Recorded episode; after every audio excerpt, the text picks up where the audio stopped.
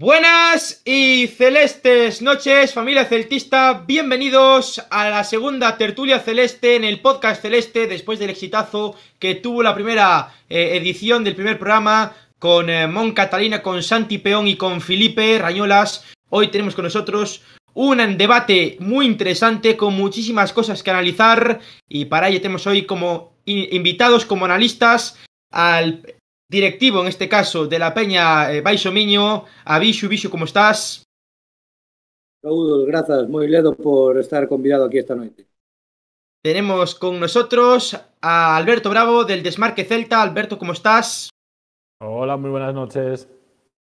Y tenemos con nosotros eh, al paisano de AFO. Tenemos con nosotros a un. que tal. Tenemos con nosotros al peñista de Celtas de, Verdugo. Tenemos con nosotros a Mario. Mario, ¿cómo estás? Muy buenas. Celtas de Andrade. Celtas de Andrade. Celtas de Andrade, perdón, rectifico. Correcto. Y como... Muy buenas. Gracias por, gracias por, por la invitación. Entonces. Y como colaboradores tenemos con nosotros desde Valladolid, haciendo la carrera de periodismo, al señor Pablo. Pablo, ¿cómo estás? ¿Qué tal? Pues me encantado de estar hoy aquí para charlar un ratito y sobre todo también acompañado, por supuesto. Tenemos a la estrella del podcast, al señor Afou Celta. Afou, ¿cómo estás? A gusto. Y tenemos con nosotros al nuevo fichaje del podcast, a Gonzalo. Gonza, ¿cómo estás? Muy bien, al final debuto antes que Orbelín, ¿eh? eh no está inscrito todavía, ¿eh? No está inscrito. No está inscrito. Pues vamos a analizar eh, muchos temas que analizar. Primero, si os parece, ya que hablamos del tema Orbelín Pineda. Alberto, ¿qué te parece el fichaje de Orbelín Pineda? Complicado analizar un fichaje como el de Orbelín Pineda porque sabemos que es una oportunidad de mercado. Hay que recordar que Cruz Azul pagó por él 12 millones de dólares. Era una de las grandes estrellas de la Liga Mexicana. Le firmó solo dos años de contrato y el Celta cuando se encontró pues, con un futbolista de ese caché libre, pues eh, evidentemente avanzó las negociaciones, lo firmó, pero ahora tenemos muchas dudas por varios motivos. La primera es que siempre que hemos escuchado a Eduardo Coudet del rehuye bastante analizar al jugador, no parece que esté demasiado entusiasmado. Sabemos que los jugadores sudamericanos cuando llegan a Europa pues necesitan un periodo de adaptación. El mercado de diciembre siempre es muy exigente porque exige o obliga a que los jugadores inmediatamente pues se pongan a jugar y den nivel, pero como sabemos que va a firmar por cinco temporadas y media, pues no vamos, yo por lo personal no espero una gran o un gran rendimiento en esta primera temporada y a partir de ahí estos seis meses que puede tener de competición sí le van a servir de Erasmus, por decirlo de alguna manera, y ya la próxima temporada empezar a ver al Orbelín Pineda, que ojo, que ya vamos a luego seguramente analizar un poquito más, pero que a mí me genera también bastantes dudas saber en qué posición Eduardo Code lo va a poner, porque su posición ideal de media punta tras del delantero en el actual Celta no existe. El otro día, tenéis un vídeo en el canal nuestro, también tenéis un vídeo en el canal de Pablo hablando un poco de, Orbelín Pineda, del fichaje. Eh, según os comentaba el periodista mexicano Alan Lara, eh, podría jugar como volante izquierdo, eh, como juega en Cruz Azul, es su posición más, donde se siente más cómodo, podría ser en esa posición. También eh, nos comenta que podría jugar por el medio de volante central. Veremos en qué posición se sitúa. Pero Bishu, ¿a ti qué parte parece el fichaje de Orbelín Pineda? Bueno, como decía Alberto, todos son incógnitas. Eh, un jugador que no podemos acostumar a verlo mucho, a no ser que sea muy forofo e, mames todas las ligas. Pero, bueno, se puede ser una aposta boa de futuro. Date cuenta que é o xogador que leva o número 10 eh, na selección mexicana. Home, México non é agora mesmo mm, unha gran selección, non? seguramente, pero, pero bueno, mm, Pocho non creo que sexa. Eh, bueno, habrá que darlle unha oportunidade. Eh, non un xogador que o Chacho pediu, pero bueno, tamén truxeron un Chacho a Solari, Facundo, bueno, eran peticións dele, tamén son o que son. A ver, habrá que darlle partidos e, e o Kayak funcione. Uh -huh. Mario, Eh, pois, eh, sinceramente, de Orbelín ainda vin algún que algunha que outra cousiña, aparte dos highlights míticos de, de YouTube. Eh, o que máis me xenera dudas é que é un xogador que como, como referencia en ataque como punta non o vexo porque tampouco é un definidor eh, como, como no, digamos no sistema do Chacho no sitio de Denis tampouco o vexo porque é un sitio onde ten que repartir máis xogo e quizás tamén ser un pouco máis defensivo. E non é a única posición que me pode encaixar mellor en unha das bandas, pero claro, eh, unha xa te sabrais, eh, na outra parece que todos son incógnitas e parece que se está saturando o sitio con Nolito, con Cervi, con tal. Entonces eh, o, o rapaz a verdade que ven con moita ilusión, con moitas ganas e vamos a ver o que fai. Eh, desde logo que eh, o que dicía aquí ven o compañeiro que levo 10 na selección mexicana, é un xogador contrastado aí naquela, naquela liga, pero bueno, eh, como ben dicían aquí, pois, claro, o período de adaptación, diferentes ritmos de, de fútbol, a ver como, como encaixa. De hecho, eh, hablando de Orbelín Pineda, eh, llegó hace un par de días a Vigo, ha estado haciendo eh, entrenamientos personales con el preparador físico y hasta hace un par de días no se ha empezado a, entrenar con el resto de compañeros. yo tengo buenas expectativas en cuanto a Orbelín Pineda. Quizás las expectativas que se tienen no son muy altas respecto a su fichaje, al menos a mi punto de vista, ¿no? Pero yo creo que puede ser un jugador que aporte. Me recuerda por características Orellana. A ver cómo, cómo se, se, desenvuelve en esa posición, ¿no? De volante izquierdo. Si consigue ganar el puesto a, a Cervi, en este caso. Y, y veremos. Eh, a priori, eh, no sé si se puede decir, porque el tema del COVID no sabemos cómo va, ya sabemos cómo va. Pero no sé, no sé si podemos decir que Gallardo eh, está con COVID. Bueno, se ha salido en prensa, o sea que no sé si se puede decir o no, pero bueno, yo lo, acabo de soltar. Em, no me quiero meter en líos legales, eh, Gallardo. Pero bueno, eh, Orbelín Pineda, en principio, si no me equivoco, eh, aún no está inscrito en la liga. Y veremos si, si llega para el partido contra los Asuna. Lo dudo, pero bueno. A ver, es lo del tema de Tiago Gallardo.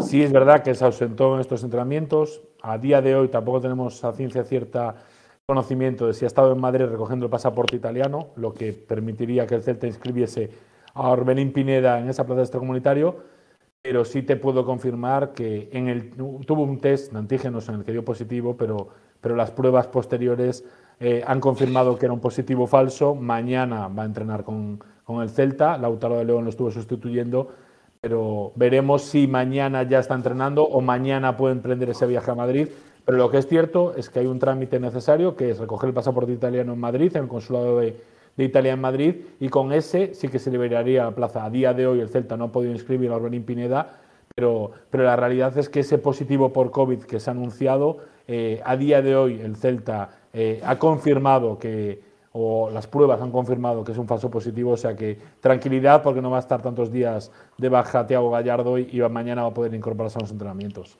Pues me alegro de esa noticia, Alberto, la verdad me alegro muchísimo porque Gallardo creo que, pese a que no le está sonriendo eh, la fortuna de cara a gol, me parece un gran delantero, sobre todo es un jugador que brega mucho, me gustaría que, se quedase si consigue, si se, bueno, que consiga mm, quedarse, no sabemos cómo está el asunto. Después hablaremos del tema José Lu, pero antes quiero hablar de la renovación de Fran Beltrán, que a mí me alegró del día.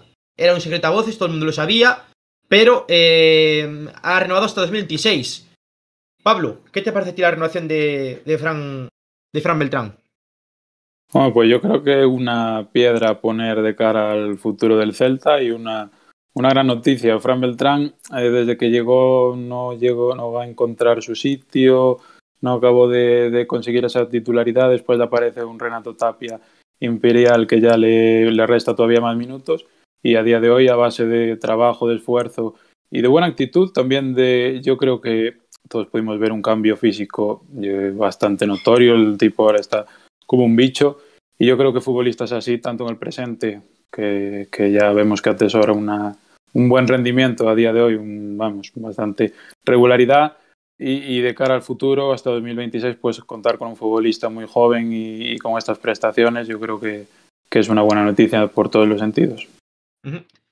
Eh, Gonzalo, además de la renovación de Fran Beltrán, eh, se ha hecho oficial la renovación de Carlos, de Carlos Domínguez. Un central a futuro que a mí me gusta mucho, pero claro, sabiendo que Fontán no está contando mucho para el Chacho, ¿tú crees que Carlos va a tener más continuidad?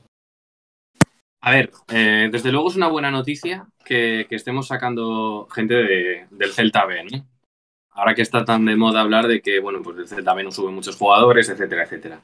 Eh, Carlos, desde luego, yo creo que ah, probablemente a diferencia de Fontán, ha demostrado una seguridad implacable cada vez que ha salido a jugar. Es verdad que no ha tenido una regularidad de partidos muy grande, ¿no? Como para poder, eh, vamos a decir, que, que ha sido eh, completamente estable, pero sí que es verdad que eh, una vez ha entrado en el 11 no, no, no ha cojeado ¿no? La, defensa en este caso, y ya es decir bastante de, de esta defensa.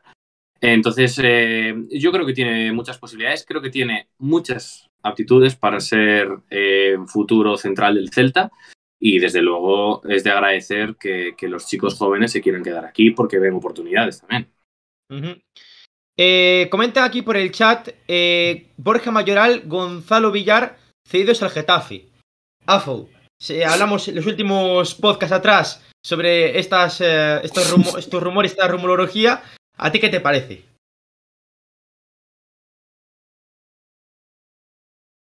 Como decía Rosendo, pareceme paranormal e mero demente. É dicir, é que non teño outra explicación, non sei se chamar a Iker Jiménez para que veña colaborar con nós e non lo explique ou non. Que necesitas medio centros. Se necesitas medio centros, se necesitas medio centros porque Denis non está ao ritmo que tiña que estar. Non por outra razón. E como se tens que ter un, efectivamente, cedido, un calidad o que sexa, para ir termando a temporada, para meter un pouco de presión por abaixo aos titulares e non nos estás traendo. E estás levando equipos abaixo para ir San Germán. O oh, carallo, pois que lle vas facer? Non, está che levando o Getafe, que a priori é da nosa liga ou da nosa división. O sea, pareceme como pouco, como pouco lamentable e como moito eh, unha mala inversión. Despois dirá o tempo se mereceu a pena ou non, a ver como rinden en Getafe, o mellor dicimos que ben fixemos no trer e tal. Pero a priori facían nos falta calquera dos... E non nos trouxemos. E creo que, que cometemos errores. Bichos. Bueno, pois nada, no tema de Fran, creo que é a recompensa ao esforzo e ao traballo. Non o tivo doado cando viu, tampouco, bueno, tiña que demostrarlo tamén, que tiña que ter un sitio no, no equipo, un rapaz moi novo, pero así como el ca, como vemos nós os aficionados, pois imagínate como ha de ser o rapaz no campo, nos adestramentos. Eh, creo que moi merecido e o Gallá poida seguir crecendo connosco E os Canteirán supoño que, bueno, como Canteirán non podo falar moito porque non sigo eh, os pequenos en absoluto, pero un paso máis eh, co clube para seguir medrando tamén. E do tema do Getafe, a ver se Alberto nos pode explicar un pouco máis profundamente, pero eu creo que teñen máis límites a Real Canós. O tema de reparto vai en función de, dos resultados clasificatorios e das tempadas que leves en primeira, que somos un dos que máis levamos, pero pero o tema clasificatorio tamén influe. Eh, bueno, o Celta pode dar un paso grande nos próximos orzamentos que poida ter, pero de momento avisou no Mourinho. Hai que procurar faer cartos por fora, porque por dentro co que temos non podemos chegar máis. Uh -huh. Tema complicado. A ver, lo de Fran Beltrán es una grandísima noticia por muchos motivos. El primero, porque tiene solo 22 años, más de 100 partidos en primera división. Celta, hay que recordar que invirtió 8 millones de euros en este jugador y también enlazándolo con el mercado, con esta renovación, eh, los 8 millones de euros que pagó el Celta que siguen computando una parte que se divide por el número de años de contrato eh, en el límite salarial, al ampliarlo, pues ahora lo que faltaba por amortizar de la temporada y media que le faltaba, ahora el Celta la va a conseguir amortizar en estas cuatro temporadas. Por lo tanto, por ahí sí que libera un poquito de masa salarial del Celta, que posiblemente también una parte la pierda en una mejora de contrato, pero Celta hay que recordar que invirtiendo esa cantidad de dinero no podía permitir que un futbolista, no solo por su rendimiento, sino por toda la proyección que puede tener, pudiese salir libre al mercado. Eh, el tema de Carlos Domínguez, pues yo creo que es el defensa más defensa que ha salido en la cantera del Celta en los últimos años. Tenemos otro tipo de futbolistas como José Fontán o como Sergio Carreira que tienen otro tipo de virtudes, sube muy bien arriba. Eh, en el caso de José tiene una salida de balón espectacular, pero como defensa central duro, rocoso, el clásico de los años 80, eh, Carlos Domínguez es el, el jugador que más se asemeja a ese tipo de perfil. Y lo del Getafe, bueno, pues es sencillo, tiene más límite salarial que nosotros. Celta empezó este verano con 51 millones de euros de límite salarial, no le daba ni siquiera para poder eh, completar las fichas o, los jugadores que ya tenía, utilizó el dinero que permitió la Liga adelantar del fondo CVC, ese 15%, los 85 millones de euros que va a recibir en cinco años, en poder inscribir a Javi Galán, a Tiago Gallardo, a Franco Cervi, y a día de hoy el dinero que tiene es para inscribir a Orbelín Pineda. Eh, no hay mucho más. Sí que es verdad que a Coudel le gustaba Gonzalo Villar, pero el Celta siempre barajó esa posibilidad como eh, una posible opción en el caso de que Denis Suárez saliese por esos 5 o 6 millones de euros que estaba pidiendo el Celta, porque el tema de Denis Suárez es complicado y el año que viene Denis Suárez entraría en último año de contrato, aunque sí que es verdad que parece que tiene otro año más opcional porque se renegociaron sus condiciones de contrato durante la pandemia para reducir su ficha.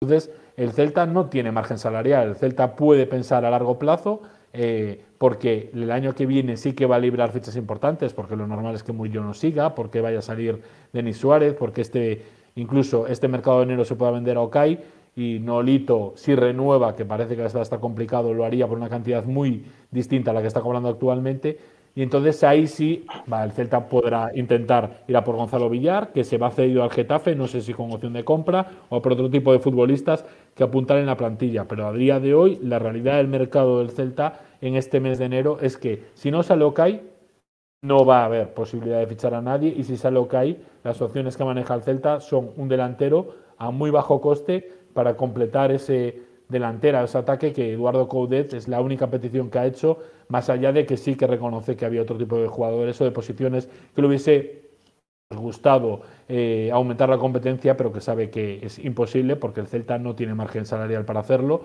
aunque sí pueda llegar a tener dinero en caja, porque hay que diferenciar, porque muchas veces el aficionado del Celta critica que el Celta es un club saneado y que por qué no ficha porque no es lo mismo el dinero que tú tengas en caja o la capacidad de endeudarte que tienes que el límite salarial que te permite la liga. Y eso hay que dejárselo muy claro a la gente, porque luego se critica que el Getafe pues consigue a Borja Mayoral y a Gonzalo Villar, o que el Elche ficha cuatro jugadores y el Celta no lo hace. Y es porque el límite salarial del Celta a día de hoy, con las fichas que tiene, con las inversiones que ha hecho en las últimas temporadas en forma de traspasos, con Cayu Kuzlu, que sigue contando, con Néstor Araujo, con Josep Beidú, etc., etc., no tiene límite salarial para poder ir al mercado porque la liga no le dejaría inscribir a sus futbolistas. Y ese es el único motivo porque este año, en enero, va a llegar solo Orbelín Pineda y veremos si llega alguien más si sale Cayu Kuzlu.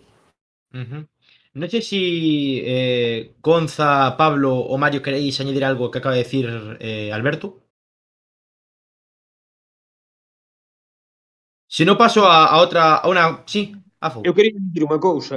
Este, para min, Carlos, eh, Carlos non é tan defensa, o sea, si é un defensa rocoso e xeitoso, pero é un defensa que defende cara adiante, que ten salida de balón. Eu non calificaría como un clásico defensa dos anos 80 nese sentido. O sea, creo que que ten outra, outras virtudes, non necesariamente esas.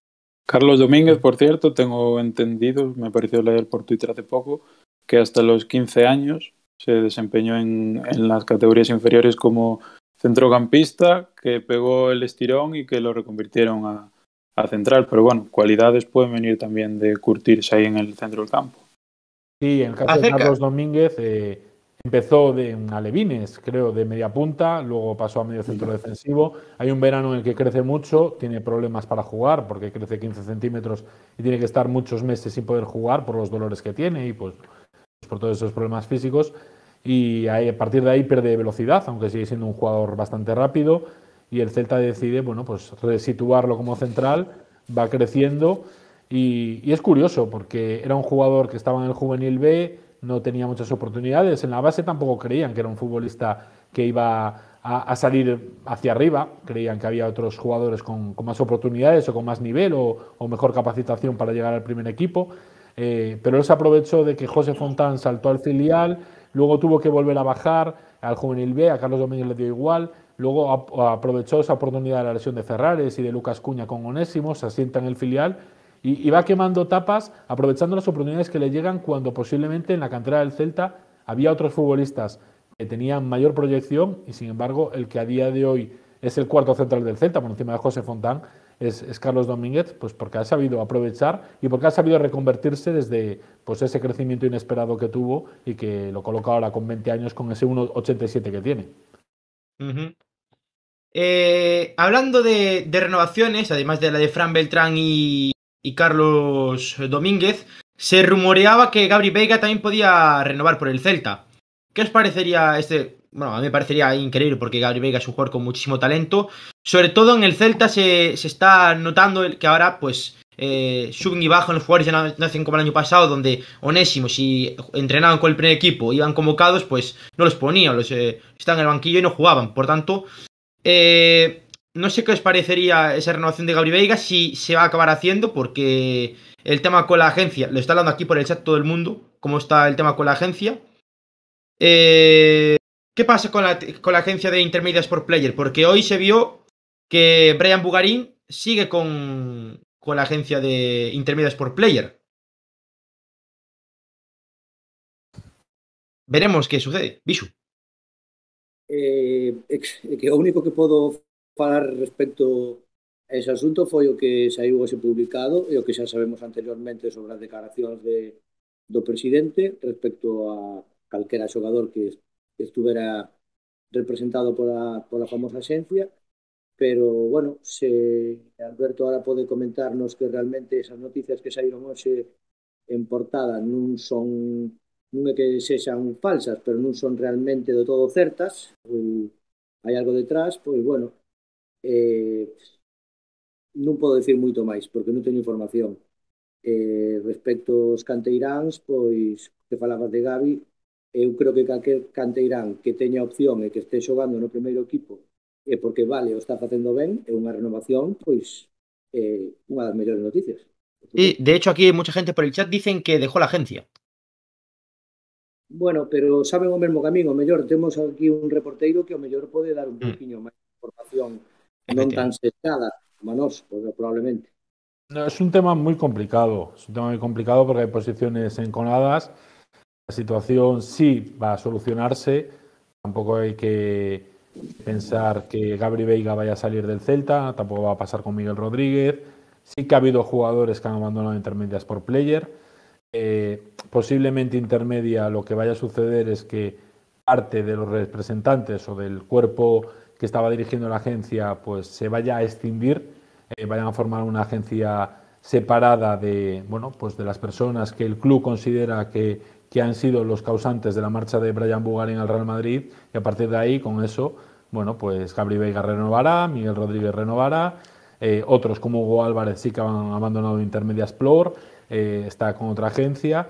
Y sí que sorprende que, que, la noticia en la que decían que Brian Bugarín ahora estaba ya creo que en Wasserman, una, una agencia alemana, y, y, el chico en su cuenta de Instagram subió una imagen con, con Félix Gende, que es el, no sé si decir el jefe de Intermedia, y con Caloy, que es uno de los, posiblemente de los eh, representantes que, que, vaya a independizarse y llevar los designios de jugadores como Miguel Rodríguez o de Gabri Veiga, pero es un tema demasiado complicado para, para poder eh, categorizar o afirmar si se han ido, no se han ido, si están, no están, si, el Celta es verdad que ha conseguido desguazar intermedia. La única noticia positiva de esta, de esta historia fea es que no va a haber problemas para que Gabri Veiga y Miguel Rodríguez sigan el Celta, no va a haber problemas para que muchos canteranos que estaban ligados a intermedia o que pueden seguir ligados a representantes o trabajadores que están en intermedia van a seguir y la única, eh, el único problema a día de hoy importante y grave y de muy difícil solución es que Denis Suárez eh, va a tener que salir del Celta porque bueno, las circunstancias económicas son también muy importantes y en el club Carlos Mourinho no le, permita, no le perdona que su agencia o la agencia que a él le representa pues haya sido la, es que no voy a decir causante porque los padres de Brian Bugarín son los que deciden, pero sean los que intermediaron para que Brian Bugarín se fuese al Real Madrid este pasado verano. Porque hay que recordar que eh, la decisión final sobre un niño de 10 años no la, no la toma un agente, la toman sus padres, que son sus tutores legales, son los que deciden por él. Entonces, también acusar a la agencia de que ha vendido a ese niño cuando han sido los padres los que han tomado la decisión por el niño y no, por ejemplo, eh, pues romper lazos, de como había pasado con el Barcelona como un armediero, pero sí no, una sucedió con el Madrid y ahí, a la vista está que hace pocas semanas al juvenil del Celta llegó un futbolista del Madrid que no era titular en el juvenil del Madrid, pues sorprende un poco. Pero bueno, eh, lo importante, repito, es que todos esos futbolistas canteranos van a seguir en el Celta, lo más seguro, todos van a poder renovar, eh, sea con intermedia, sea con otra agencia o sea con una extinción de intermedia, pero, pero más allá de eso, eh, aventurar lo que puede pasar en los próximos meses es muy, muy, muy difícil y es muy complicado saber cuál es la postura, cuál es la idea que tienen al Celta, cuál es la idea que tienen en la agencia y cuál es la idea que tienen los jugadores. Pero repito, que la gente esté tranquila porque va a haber a Gabri Veiga mucho tiempo renovado. Eh, va a haber a Miguel Rodríguez también, que tiene un contrato largo hasta 2024. Gabriel Veiga ya lo tenía hasta 2023. Y va a ver que esos futbolistas van a seguir desarrollando su cartera en el Celta hasta donde el Celta quiera o hasta donde ellos quieran, evidentemente, porque sabemos que, que siempre se puede vender a un futbolista y siempre puede salir. Mm. Precisamente, Alberto, te quiero preguntar por Miguel Rodríguez. ¿Cómo lo estás viendo? Porque el otro día eh, viste el partido en, en Barreiro, estuviste eh, después en la sala, sala de prensa y demás. Le preguntaste tanto a Rulli como a, Fran López, de ahí las declaraciones de Fran López de que por él jugaría toda su vida en el, en el Celta. Eh, Miguel Rodríguez, porque está ahora mismo en su mejor momento. Es verdad que en el juvenil tuvo grandes actuaciones, pero para mí eh, este año es cuando está explotando. En el Celta el año pasado, muy intermitente. Había hacía partidos muy buenos y después otros que no acababa de aparecer. Y para mí, Miguel Rodríguez, este año sí que está apareciendo. Tiene 18 años, es juvenil. hay que recordar que juega en el Celta B con, un dorsal del juvenil. sí, sí. Eh, como lleva tantos años sonando, le pasa algo parecido a Diego Pampín. Diego Pampín tiene 21 años, Miguel Rodríguez tiene 18 años y a veces queremos hacer estrellas y futbolistas del primer equipo a futbolistas que necesitan un proceso de maduración, que necesitan aprender. Yo creo que Onésimo lo dejó muy claro. Miguel Rodríguez lleva dos años aprendiendo no solo lo que hace con el balón, sino todo lo que hace sin pelota, todas las responsabilidades que es capaz de asumir, el liderazgo que ahora sí que es capaz de tener. Eh, son muchos factores que hacen que un futbolista que en edad juvenil, y aquí voy a, voy a hablar de, un amigo mío que, siempre dice que la Liga Juvenil es una gran mentira, y es verdad, porque al final la diferencia de nivel del Celta con muchos equipos de la Liga Juvenil hace que esos futbolistas durante muchos años no tengan que esforzarse realmente, pero son tan buenos que no les hace falta eh, esforzarse para ganar. O sea, el Celta juvenil no tiene que, para ganarle a un equipo de barrio, no necesita hacer un partidazo, entonces, cuando juegan torneos internacionales sí que se nota el nivel de los esos futbolistas. Entonces, ahora Miguel Rodríguez, en ese proceso de adaptación, de mejora, de aprendizaje, está demostrando, como decías tú, su mejor nivel. Tiene que seguir aprendiendo mucho, eh, pero es un buen paso para un futbolista de 18 años que a lo mejor tiene que estar dos, tres años más en el filial eh, jugando y bueno, a caballo con entrenamientos con el primer equipo, oportunidades en el primer equipo, pero lo importante de estos chicos es que jueguen, que sean importantes en el filial, que asuman responsabilidades y a partir de ahí que con esa experiencia sí puedan llegar al salto al primer equipo, pero realmente eh, curtidos, no porque sea muy bueno en juveniles del salto, si a lo mejor ese salto al final lo que consigue es hacer un David Costas, que cuando saltó al primer equipo, pues al final yo creo que todo lo que le sucedió fue negativo y acabó como acabó la historia de David Costas con el Celta. Mm. Cerrando capítulo Celta B, eh, Gonzalo, eh, el Celta está actualmente en octava posición, a un punto del playoff de ascenso. Juegan este fin de no porque hay parón por Supercopa y Copa del Rey.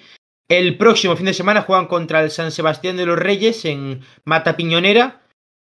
¿Qué expectativas tú de aquí a que termine la temporada con el equipo de Anésimo Sánchez. ¿Tú crees que se puede meter entre los seis primeros?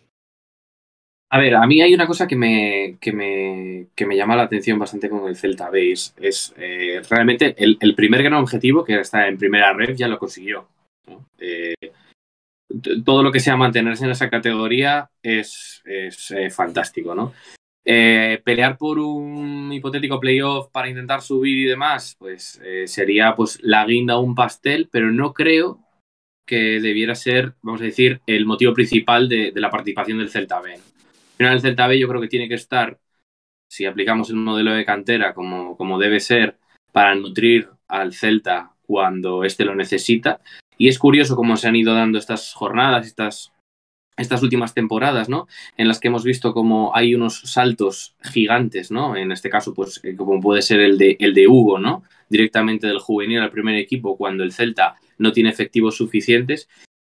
Por, por, vamos a decir, eh, de alguna manera, cuando, le, cuando comentaba ¿no? la, la, estructura técnica tanto del Celta como del Celta B, que era bueno, pues que cada uno tenía sus calendarios, cada uno tenía su, su plan, pero al final el Celta, el como tal tiene que estar para, para surtir a, de jugadores cuando necesite el A, que era algo que no estaba ocurriendo habitualmente. Quitando eso, cuenta que pues han llegado muchos jugadores nuevos, ha subido gente. Eh, creo que, que están en evolución. Eh, le lleva ocurriendo un par de años también al Celta B. Cada año renueva parte importante de su plantilla y con lo cual al final tienen que volver a conocerse todos, como quien dice, pero tiene jugadores eh, de sobra como para intentar competir ahí arriba. Tiene una serie de, de, pilares. Eh, para mí, por ejemplo, el gran, el gran ejemplo de este Celta B, que es Jordan Holsgrove, que es un jugador que está fuera de su liga totalmente. Yo creo que se, se, vio ya en varias ocasiones. Y, el Celta puede, el Celta B puede intentar, ¿por qué no competir hasta el final por uno de los primeros puestos? Pero vamos, que personalmente creo que eh, mantenerse en la categoría es muy importante, intentar estar más arriba es lo más importante, pero tienes que nutrir al equipo cuando necesita, porque el Celta, como plan de, estructura ¿no? que, ha tenido siempre, es el tener una plantilla corta y poder tirar de su cantera. ¿no? Mm. De hecho, aquí en el chat, eh, hablando del el capitán del Celta B, de Diego Pampín, eh, se habló de una posible cesión al Mirandés durante este mercado en prensa. Eh, Pablo, eh, ¿qué opinas tú de, esa cesión? Tenemos a Medrano, tenemos a Joel Lago para esa demarcación. ¿Tú cederías ahora mismo a Pampín? A ver, yo teniendo en cuenta lo que es la evolución del propio futbolista, yo creo que sí, si equipos de segunda división creen que está para dar la talla, para subir ese peldaño muy importante. Recordemos de esta primera ref a lo que es ya la segunda división, al fútbol un poquito más, más real. Yo creo que sería siempre positivo. En el Celta, en el primer equipo, no está consiguiendo meter a Ibaza y tal. A ver, yo creo que estos futbolistas que además capitán eh, ven como incluso juveniles están teniendo la oportunidad y demás, mientras ellos pues, pues siguen el Celta B, yo creo que eh, egoístamente para el futbolista es, es, lógico que primero, en primer lugar, se quiera, se quiera ir, si, en ese caso es, y, y si, el Mirandés en este caso hablabais, lo quiere pues bastante bien. Eh, respecto a lo que sería la posición del Celta B, pues yo creo que en este caso sí que también tendría que, dejarlo ir, por lo menos de, de buenos ojos. Eh, yo, por cierto, eh, tuve también la suerte aquí de en clase de charlar un día con Javi Baraja, un futbolista que también estuvo de, bueno, de, entrenador en lo que es el Valladolid Promesas, el Valladolid B, digamos. Y, vamos, después yo estuve, bueno, le hice ahí un par de preguntas y dijo que sí, que lo primordial es eh, conseguir jugadores a ser posible de la casa, eh, nutrirlo, digamos, en, en, estos, en estos equipos intentando que estén en las divisiones más altas para estar más cerca de lo que es el nivel del primer equipo. Y a partir de ahí, pues es eso. El premio que tienen estos jugadores es entrenar con los mayores y es por lo que, por lo que luchan. En este Celta B eh, creo que tenemos una política un poco distinta, pero bueno, yo creo que, que ya te digo, si, si se diera el caso, yo de, de maravilla. Bisu. Quería facervos unha consulta respecto a iso que estamos falando. Eh, vos que seguides o Celta B e as categorías inferiores, eh, estades dicindo que hai xogadores do juvenís, bastantes, que levan un ano e medio, dous anos, eh, compasinando co Celta B, incluso en convocatorias co primeiro equipo. Eh, quería que me diguerades eh, cantos estranxeiros temos en todo o plantel, estranxeiros digo de que non se xan da canteira ou fora de, de, da nosa terra, eh, e cuántos eh, da terra en comparación, porque sempre leo moito iso e ao final o Celta tamén leva con diferentes adestradores. Outra cousa é que xoguen ou non, ou que Chacho adapte o sistema para que poidan xogar esos rapaces, ou que diga que non están preparados porque os vai adestrar. Pero sempre hai tres, cuatro canteiráns eh, dispostos a, a estar no primeiro equipo. Non? De hecho, estoy pensando en la alineación del otro día. Lautaro, Miguel Rodríguez, Pampín, Carlos Domínguez. Y creo que ya, ya, cuatro, ¿no? Creo que fueron cuatro el otro día contra. El, el, once, el once habitual del Celta B, eh, Gaizka Campos eh, vino del Valladolid B, eh, Javi Castro vino del Alcorcón, eh, Alex Martín vino del Cádiz, Eh, Jordan Holsbrook vino del Atlético Baleares, eh, tiene contrato hasta final de temporada. El Celta podría ampliárselo tres temporadas en el primer equipo, pero parece que no, no va a ser así. Carbonell llegó de, de Suiza, eh, tiene 24 años, también es un jugador que vino para suplir a, a Diego Barri y a Markel Lozano. Luego, es verdad que tienes a Iker Losada lesionado, que sería titular, pero Javi Gómez por banda izquierda es otro fichaje. Y arriba tienes, bueno, pues a Miguel Rodríguez, a Lauti, otro fichaje como Fabricio. En el Celta B, pues posiblemente la mitad de los jugadores de la plantilla sean fichajes. ¿Es la idea que tiene el Celta para que los jugadores más talentosos de la cantera puedan seguir compitiendo en primera red? Que a lo mejor con solo canteranos no podrías competir en primera red. Es posible. Parece que el Celta va a intentar corregir esa tendencia de fichar tantos jugadores, eh, pero el bloque duro de canteranos del Celta que pueden entrenar con el primer equipo y que lo suelen hacer, a día de hoy son Carlos Domínguez, Gabri Veiga, Hugo Sotelo, Hugo Álvarez y luego el Celta Juvenil, perdón, del Celta C sí que están yendo Fran López a entrenar con, con Eduardo Codet bastantes veces, eh, también lo ha hecho Gary Alonso, pero, pero sí que es un grupo de 8 o 10 futbolistas, no hay más entre el, eso, entre el, el Celta B, los que pueden ir del Celta C, que con Onésimo apenas juegan, y los del Celta Juvenil, que sí que ahí no hay ningún tipo de problema, porque entrenan casi todos los días con el primer equipo y luego juegan con el Celta Juvenil sin ningún tipo de problema. También es verdad que desde hace unas semanas eh, Carlos Domínguez y Gabri Veiga entrenan muchísimo en el primer equipo y aunque lleguen de viaje como sucedió contra la Real Sociedad, que fueron convocados, a las pocas horas estaban siendo titulares como el Celta B y eso sí que el Celta ha conseguido corregirlo después de muchos meses, que era una, una anomalía muy grande eh, pensar que los jugadores por entrenar con el primer equipo no podían jugar con el filial. Efectivamente. Eh, le hicimos eh, dijimos mucho que en el podcast hicimos hincapié. Me corrigen aquí, ¿verdad? Estuvo Gabri Veiga, por tanto, cinco jugadores el otro día. Me gustó mucho Gael Alonso, eh, Mario. Muy bien Gael Alonso, el Celta C se nota la categoría, es eh, la sexta categoría del fútbol español, es preferente autonómica. El Celta C que está luchando por, por el ascenso, Gael Alonso el otro día hizo un partidazo. Eh, me gustaría ver a Martín Conde eh, en el Celta C o en el Celta B, eh, que está jugando muy bien el juvenil. Eh, ¿Qué te parecen ese tipo de futbolistas, Mario? Home, a verdade é que temos temos unha canteira que ainda ben non a valoramos, o sea, todo o que o que deberíamos. O que pasa é que eh, a todo agora, menos mal que se están arranxando esos problemas, pero a todo agora había un pouco, pois, eh, non sei se é por desconfianza ou por qué, pero Onésimo non estaba tirando tampouco demasiados chavales do, do juvenil, non estaba tirando de xente do, de, do Celta C do, da que debería, non sei. Non sei, Xoga, eh, estivo xogando moitas veces con, con xogadores eh, cambiados de, de, de posición, cando eu creo que podíamos ter pero moitos perfiles diferentes en chavales juveniles, moitos dos que mencionaste que podrían xogar perfectamente aí.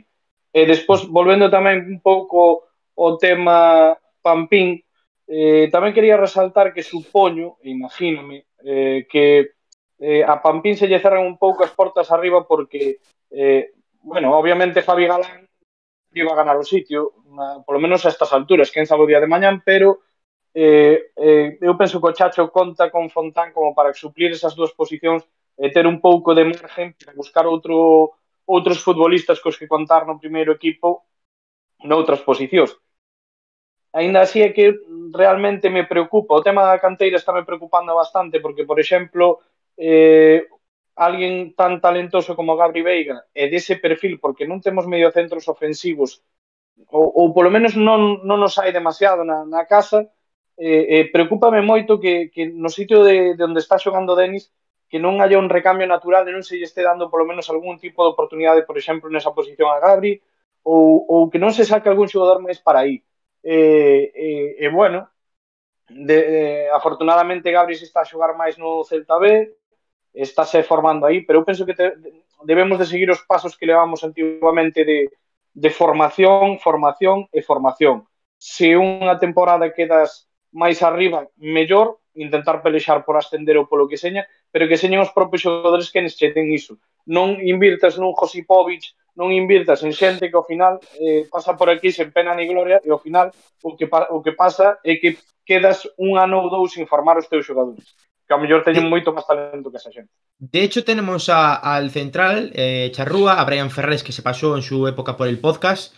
eh, gran central, que, que, no ha jugado porque eh, sufrió una lesión muy grave la pasada temporada y no ha jugado ni un solo minuto esta temporada en el, en el Celta B.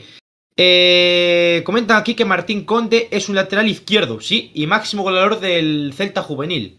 Un Celta Juvenil que precisamente jugará este domingo a las 12 ante el Deportivo de La Coruña en la Copa del Rey. O sea que, bueno, eh, a las 12 de la mañana lo tendréis por la gallega el encuentro. Eh, comentan por aquí eh, sobre, bueno, sobre Fran López que dio la asistencia del gol de Fabricio en el 3 a 2 contra la Sociedad Deportiva Logroñés. Quiero destacar una cosa, muy buen comportamiento de la afición del, de la Sociedad Deportiva Logroñés con, con, el Celta, muy buen trato, o sea que lo deseo lo mejor al equipo, bueno, uno de los dos equipos que juega las Gaunas. Y me apetece hablar de, primer equipo, porque hay muchas noticias. Eh, Okay Yokuslu, eh, ya he sabido que Okay Yokuslu le atrae mucho eh, la Premier League, es un jugador que le gusta mucho la Premier. La opción del Fulham, que está en, en Championship, es la que más se ha hablado. Afo, ¿qué te parece la salida de Okay a, al Fulham? Fulham también se habló del Getafe en su momento, pero yo creo que al final acabará en la, en la Premier, si es que acaba, porque... A ver, a ver qué pasa. Me da igual. Era un tío co que non estamos contando en absoluto, por lo menos nos está contando en este o Chacho non está contando casi nunca, non? Contou outro día de milagro e de rebote, porque por as circunstancias eh, liberaría che ficha, liberaría che masa salarial, como, como, como parece que é tan importante últimamente, de verdad que me, que me la trae bastante al pairo para onde vai a parar. Ao final non é un, non, non é mi amigo, me refiero, si da donde mellor paguen, non? Reforzar un rival directo, pois ao mellor dai un pouquiño máis, porque porque sempre vai un pouco máis, é dicir, un Getafe, un Valencia. Pero tampouco pasa nada, me refiero, se si aquí non aporta e aquí no, e, e está ocupando un lugar que pode, en fin, que se que se vai a la gran caña. Que conste eh, hoy Superdeporte subió que el Valencia estaba interesado en, en Okai. Eh, Gonzalo, ¿tema Okai? Bueno, a ver, eh, bueno, pa Pablo sabrá que, sobre todo en, en, su primera etapa en Vigo, Okai para mí era un, un bastión ¿no? en, en, la plantilla. Eh, a mí me llama la atención lo mucho que lo estamos infrautilizando. Quiero decir, eh, está claro que pues Okai ha tomado la decisión, oye, y, de manera muy coherente, si, es su caso, de que se quiere marchar. A mí eso pues me parece correcto porque además es un jugador que se ha comportado siempre de 10. Quiero decir, no creo que nadie pueda decirle nada a Okai en ese aspecto. Eh, lo que pasa que sabiendo que hemos tenido problemas para poder a veces juntar eh, una, una, convocatoria entera y tener un jugador de su calidad, eh, me, parece bastante, me parece bastante curioso, sobre todo también teniendo en cuenta que si en el mercado de invierno tú le intentas buscar una salida, que mejor que darle un poquito de cartel y unos cuantos minutos, ¿no? Que era algo que, que nos podía haber venido bien porque es un tío con recursos. Lo demostró en el, eh, contra el Betis eh, haciendo un partido fuera de su posición en el que estuvo francamente bien, con Carlos además. Pero bueno, eh, si él cree que su, su, época en Vigo ha acabado, pues, eh, pues fantástico por él, que encuentre su, el mejor destino. Pero también he de decir una cosa, también en el mercado anterior Okai estaba fuera y tenía no sé cuántas ofertas. Es decir, yo sé que el agente eh, es bastante, el agente es bastante bastante optimista, por así decirlo. Y por la parte del Valencia, pues no, sinceramente. No sé realmente si el Valencia tiene la capacidad o no de poder llevar a cabo una contratación, sabiendo cómo está eh, el Valencia en su caso. Eh, ¿Que encajaría en el sistema? Pues sí, sí, claro, encajaría en el, en el doble, en el doble pivote con, con Bordalás, probablemente encajaría pues, pues, a la perfección, porque es un tío que te da un juego aéreo fantástico, es un tío que para que el tamaño que tiene, tiene una calidad en los pies que es impropia, por eso, de, de, de un jugador de su tamaño, ¿no? Y, y sería un poco lo que dice Afo. Eh, a ver, yo si puedo elegir, eh, prefiero que a un rival directo no vaya, claro. Prefiero que se vaya a la Premier y que allí sea feliz. Pero bueno, si no, si no cuenta para, para el Celta y, y está facilitando la salida, como así está haciendo, pues que vaya donde, pues donde le apetezca. Comenta por aquí José Caballero en el chat. A mí me da pena que Okai no quiera estar aquí y se marche. Para mí es un jugador muy aprovechable que tiene las características distintas a lo que hay en plantilla. Eh, para cerrar el tema Okai, eh, Pablo. Sí, yo, bueno, suscribo todo lo que todo lo que ha comentado Gonzalo. Para mí es un futbolista que si no te conseguiste desprender de él después de una buena campaña, bueno, una buena actuación en la Premier, pues por lo menos intenta aprovecharlo y yo creo que, vamos, las veces que, que lo hemos visto no ha desentonado, en el partido contra el Betis lo hizo muy bien y del resto pues le podemos rescatar pues, alguna entrada en el minuto 80 y cosas así. Eh, yo creo que la etapa de Okai, por suerte o desgracia, en Vigo ya, ya terminó y veremos qué, qué cantidad le podemos sacar. Yo creo que el Fulham, que es el que más escuché en estos últimos días, podría ser una buena opción porque creo que solo tiene encima al, al Bor o al Bournemouth en, en Championship, que está ahí peleando por, por ese ascenso a la ansiada Premier League, tanto por, por Okai, y que además es un, un, equipo y una liga que recordemos que Panoja por lo menos, desde luego que tiene, así que si pagan bien y si el muchacho va a ser feliz allí, pues que coja, coja las maletas, coja el salario que le está dando el Celta y que, que lo pase muy bien. Bueno, eh, en cuanto ás incorporaciones, eh, non sei vedes tampouco quero dicir, un xogador bastante lento no medio do campo, que estamos xogando con un pivote defensivo, non, non con dous, e para esa posición necesitamos xente como moito máis rápida, tipo Fran Beltrán, tipo Tapia, etc, etc. Tampouco ten moito central, evidentemente non é, o día do Betis. Xogou moi ben porque estaba con, estábamos coa defensa super baixa igual, e era, jogamos a la italiana, era relativamente fácil adaptarse ben, pero é un tío que no Celta ahora mismo tampouco ten. Co, co sistema Coudet, me refiero, outra cousa que es largáramos o chacho e cambiáramos o sistema. Pero que en este sistema tampouco ten moita salida. Por moi ben que nos caiga e moi ben que tal, é un tipo moito máis posicional, moito máis que non, para min non, hoxe en día non ten sitio no Celta, pero non ten sitio nin como nin como, o sea, nin como revulsivo. Non sei, outro día estábamos comendo no medio do campo, por exemplo, e, e, unha, e, e o Chacho non barajou a opción de metelo a él, aunque sea por, por, por, por incrementar número. Me refiero que é un tío que realmente non, non, non gusta ao Chacho e creo que además creo que non aportaría. Porque non, o sea, o perfil do medio centro defensivo que temos agora mesmo é máis de ten que correr moitos quilómetros. Tapia corre moitos quilómetros. Este o, eh, Beltrán corre moitos quilómetros. O Caio non che corre tantos quilómetros porque é máis posicional, é máis obvio para un doble pivote, con un defensivo outro tal. Creo que no Celta ahora mismo non ten cabida, por moi bueno que nos parezca. Bixu.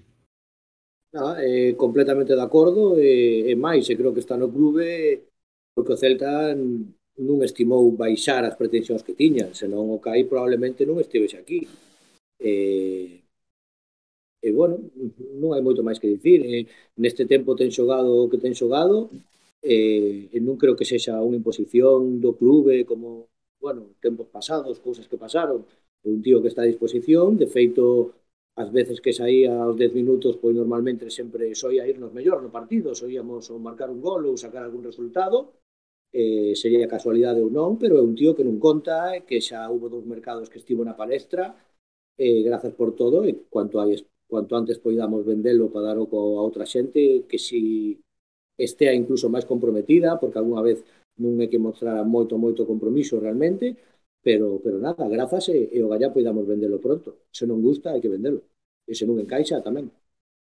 Bueno, en cuanto al plan de incorporaciones, eh, ayer Alberto dio la, exclusiva ¿no? en, el desmarque. Eh, el Celta, pues, eh, está tras los pasos de, de Joselu. Me parece un fichajazo. Ya se sabe todo el mundo la historia de Joselu con, con el Celta, de que, bueno, eh, en el momento que Guedes iba a marchar, al final se marchó y no pudo venir al Celta y se fue al Deportivo. Todo el mundo sabía la historia de, de Joselu. Y, y, a mí me parece un grandísimo fichaje. Joselu es celtista, es un delantero que te garantiza los 12 goles a la temporada si tiene cierta irregularidad, si juega bastantes partidos. Me parece un gran fichaje para el Celta. Y, y bueno, eh, Alberto, yo creo que el Celta acierta completamente con su fichaje. Al Celta, ver, entiendo que acierta a José Lu porque él ha mostrado su deseo, él sabe que va a jugar en el Celta, o sea, no, aunque podemos decir que no está cerrado en el estricto término de no ha firmado el contrato, eh, sí se puede decir que José Lu la próxima temporada va a ser jugador del Celta a partir del 31 de, o el 1 de julio, perdón.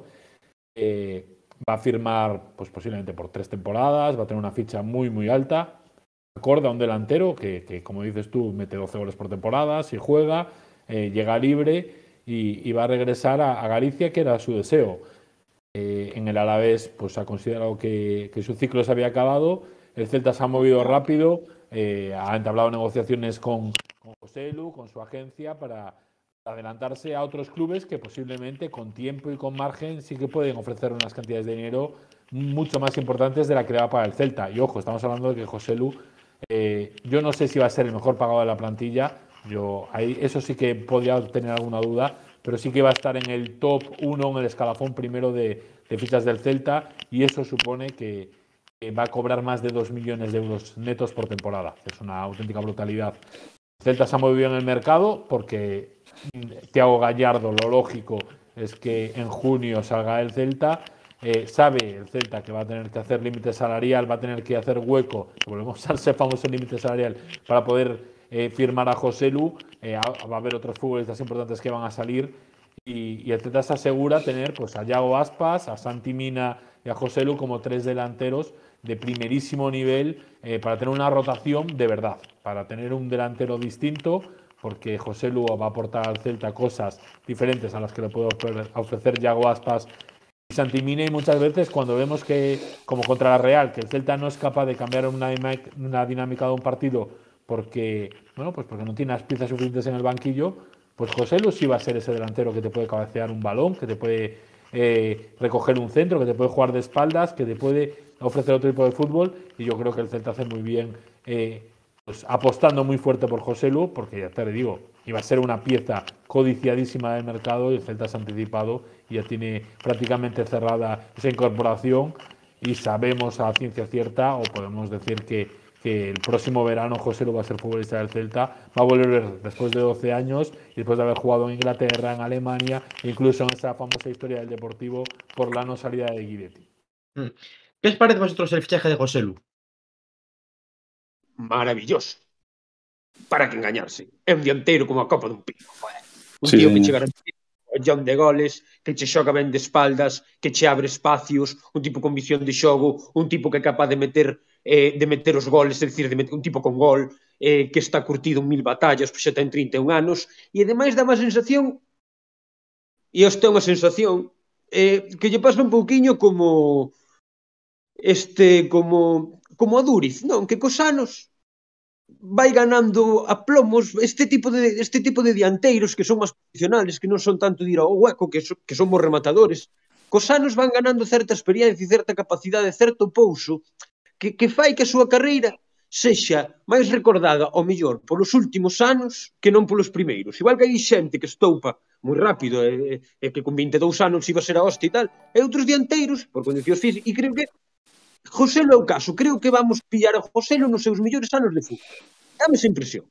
Pasalles a moitos dianteiros deste perfil, eh? non é só... Solo...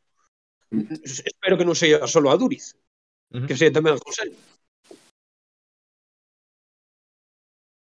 Unha das cousas que se achacou tamén sempre a, a Coudet era non ter un plan B, sabe, sempre facer o plan A, o de encerrar os equipos ali atrás, eu xa non digo que José Lu seña un plan B, senón que é un plan A e un plan B. E eu supoño que viría para ser titular, ou polo menos teríamos tres dianteiros capaces de ser titulares, e, e penso que nos aportaría esa frescura arriba que necesitamos porque fijaría algún central para poder ter huecos e tamén eh, aportaría remate por arriba para poder colgar algún balón que eu creo que algo que nos falta de urxencia. E quizás uh -huh. se pensou en Gallardo moitas veces para facer ese tipo de traballo, pero que ao final, pois, eh, sí, pero quizás é un pouco máis segundo punta Gallardo, non é unha referencia clara. entonces eu creo que, que vamos, que, que fenómeno. Eu a mí, José Lu, encantaría a idea de que volvese. Foise como se foi porque o Celta daquela necesitaba cartiños e ahora que volva, a min... Eh, non me preocupa nada, ni siquiera me preocupan os típicos comentarios de xogo un equipo rival eterno ou cousas así. Nah, yo creo que, que a nadie de los que estamos aquí nos importa, nos importa eso porque sabemos el contexto. Nah, y sabemos que José Lu es, es muy celtista. Eh, Gonzalo, Bishu, Pablo, no sé si queréis comentar algo más de José Lu, pasamos al siguiente tema.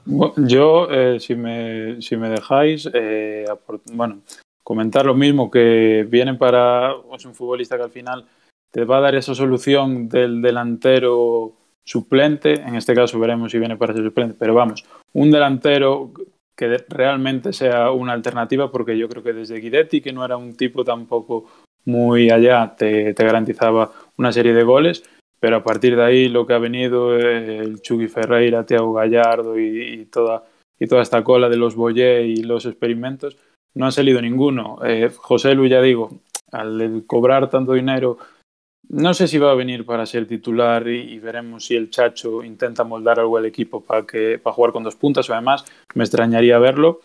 Pero bueno, también no, no, no olvidarnos que aunque parezca que ya con 31 años hacer esta apuesta económica en cuanto al salario puede ser descabellado, aún leí un tuit hace poco de que de primera división a segunda RFF, todos los pichichis a día de hoy tienen más de 34 años. Así que ahí lo tenemos. Y, y, además ocurre una cosa, y es que es un 9. Es un 9 puro.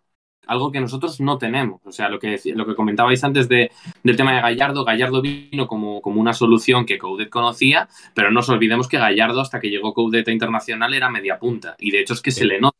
Eh, su, su, gran, su gran fuerte es la asociación, es ese taconcito que te deja de vez en cuando, es dejarte de cara a portería, pero ya está. El remate. O gol non é o fuerte de Gallardo. Eso no, no. Re realmente nuestro gran rematador ahora mismo es Santimina, pero porque es un jugador que ataca muy bien el espacio, que es un jugador que, que, bueno, yo siempre he dicho que Santi cuanto menos veces toque el balón mejor y, y está demostrado que Santi es un rematador nato.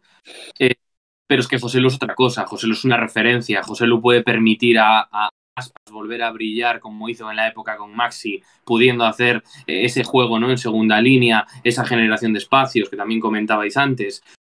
Pero sobre todo es un tema, y es que eh, últimamente, eh, desde, que, desde que abandonamos la era Berizzo y sobre todo la era Unzue, que era salir siempre atrás, cada vez colgamos más el balón arriba. Y es el gran recurso que tiene Matías Ditula. Además, es un saque potentísimo.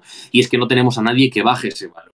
Eh, José Lu tiene una estadística en liga que es abrumadora y es que gana, es el que gana más duelos aéreos de calle, llevándole más del doble al siguiente que más duelos gana. O sea, es, es una auténtica barbaridad eh, el recurso que, que, tendría el Celta a la hora de ganar esos balones divididos que sabemos que normalmente cuando despejamos un balón en largo... De Europa, ¿eh? De, de Europa, de Europa. É, é, o máis, é, é o máximo que gana máis balos de Europa. Más sí. balos aéreos. E Javi Galán é o máximo re regateador, se non me equivoco, de Europa tamén, ou o segundo. Eh, a todo pues, iso falta que ter un equipo Eso xa sería, buah. Xa melloraríamos as estadísticas de todo. Tratando eh, futbolísticamente, que xa o dixechedes eh, todo, basicamente, pois agora eh, intentamos creernos o tema sentimental, o que pode ser para pa estes rapaces que, que o Celta poida optar agora a fichar a un dos eh, dianteiros da Liga en máis en forma e que teña que ser Joselu, eu imagino que pode ser el, pois supoño que para convencer a, a Denis, a Santi e probablemente algún máis, e incluso inda que non foran o tema Rafinha no seu momento, inda que, bueno, non ten nada que ver, eu creo que este rapaces mirarse agora, despois de que o clube estea como está económicamente, ele da maneira que tiveron que marchar en moitos casos e poder xogar polo clube da casa, indo a darlle un bico a súa boa todos os días, estar en primeira e sabendo que poden facer historia aquí, pois eu creo que eh, hai que aferrarse a iso e, e o gallá que podamos conseguir e podemos divertirnos moito. Creo que é un excelente fichaje se pode ir. Mm. Eh, antes de, de meternos en outros aspectos, eh, por exemplo, institucionales, eh, dos cosas. Lo primero que están hablando aquí en el chat del tema de, José Lu, del que estamos hablando. Y hago un, paréntesis, eh, le mandan un saludo a Alberto, que sigue diariamente en la web del Desmarque, que agradece tu, tus labores. Eh, después comentan por aquí nuestro colaborador del podcast celeste, Eduardo Burga, celtista peruano que está siempre aquí. Y comenta por aquí Miguel Fariña, yo además soy de los que pienso que hace falta un tío con carácter y ese es José Lu, tipo Cabral, Bermejo o Ubiña. Bueno, Eh, eh, la plantilla del Celta adolece de, de futbolistas de carácter y el carácter lo tienen eh, jugadores que a día de hoy no están jugando. Murillo es uno de los futbolistas que tiene carácter, eh, Renato Tapia también, pero Yago Aspas, por ejemplo, y no es criticar a Yago Aspas ni mucho menos, futbolista que hace mil cosas bien, 30 mil millones, pero yo creo que él mismo llegó a decir que él no es un líder como tal. Eh, Hugo Mayo sí lo intenta hacer, pero también le, falta ese, componente de líder natural que, que posiblemente necesite un capitán de, de vestuario y pues que lleguen jugadores que sepan aunar el esfuerzo, que sepan canalizar ese carácter para sumar al equipo, sí que es interesante, porque el Celta durante muchas temporadas ha- no ha tenido ese tipo de jugadores y cuando los ha tenido han tenido que venir desde fuera. ujú.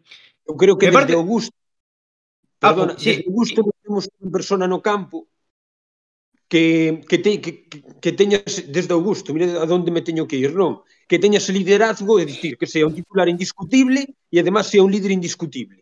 Creo que desde Augusto. Cabral, tal vez. Cabral. Sí. esos Sí. Cabral, sí, Estoy de Cabral, acuerdo, estoy de acuerdo con Alberto, sí. Quiero- esos dos son posiblemente Pero por aí, xogadores- quero dicir, hai moito tempo xa que non temos ese, esa persona.